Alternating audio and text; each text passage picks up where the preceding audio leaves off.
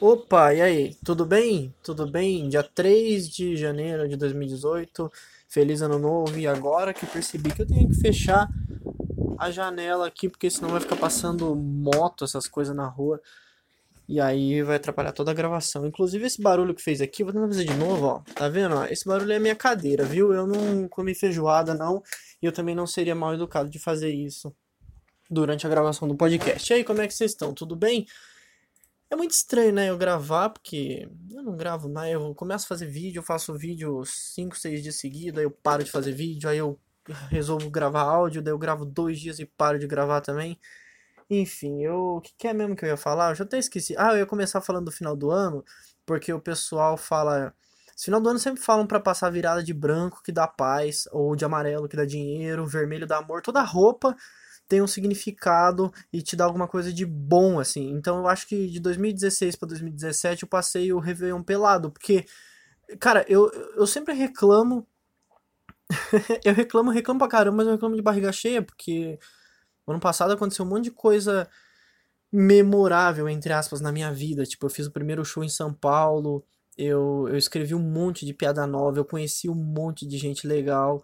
Eu, eu tomei meu primeiro porre. Não, não que isso seja uma coisa legal, mas pelo menos me gerou uma história engraçada. Porque o, primeiro porre que eu tomei foi com uma bebida de uma premiação de um concurso de pimbolim dentro de uma balada. Assim. É, é uma história que eu não vou contar aqui, porque eu tô preparando para contar no show a história. Então, em breve, possivelmente, eu vou postar um vídeo, ou sei lá, você vai no bar e me assiste. Enfim, você vai saber de algum jeito essa história aí.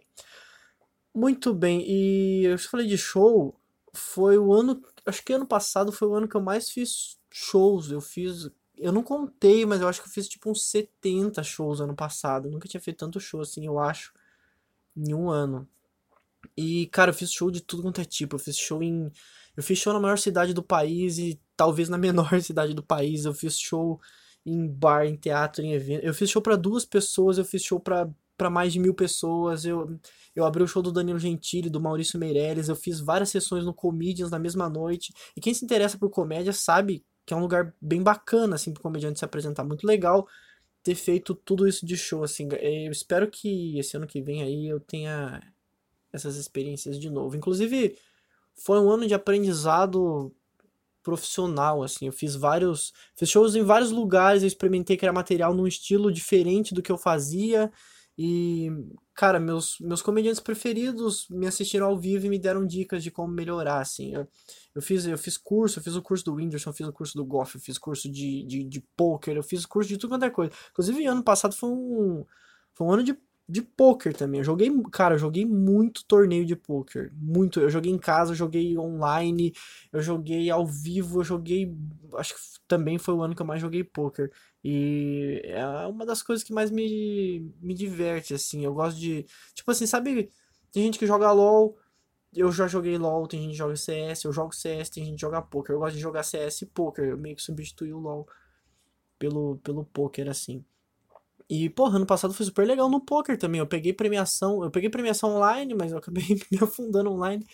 Mas ao vivo, porra, aconteceu muita coisa legal. Eu peguei mesa final, peguei premiação, peguei heads up, cara. Eu cheguei no X1 numa mesa final contra um cara, acho que eu joguei, sei lá, umas 9 horas de torneio, não sei. E enfim, daí a gente a gente chegou aí no Heads Up, joguei na principal casa de poker do país quando eu fui para São Paulo. Então, joguei numa casa nova aqui em Curitiba, duas, três, acho que umas três casas novas aqui em Curitiba, na verdade.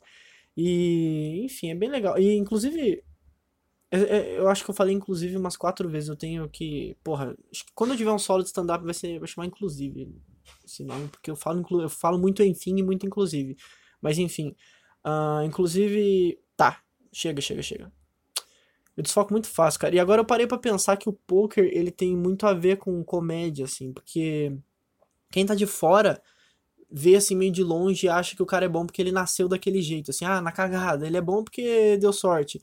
Só que quem faz parte disso sabe que envolve muito estudo e dedicação, envolve frequência e análise o tempo todo. Quem tá no meio sabe que tanto no poker quanto na comédia, às vezes você toma a melhor decisão, você faz o que tem que ser feito e mesmo assim você se ferra, você toma, você toma no seu cu.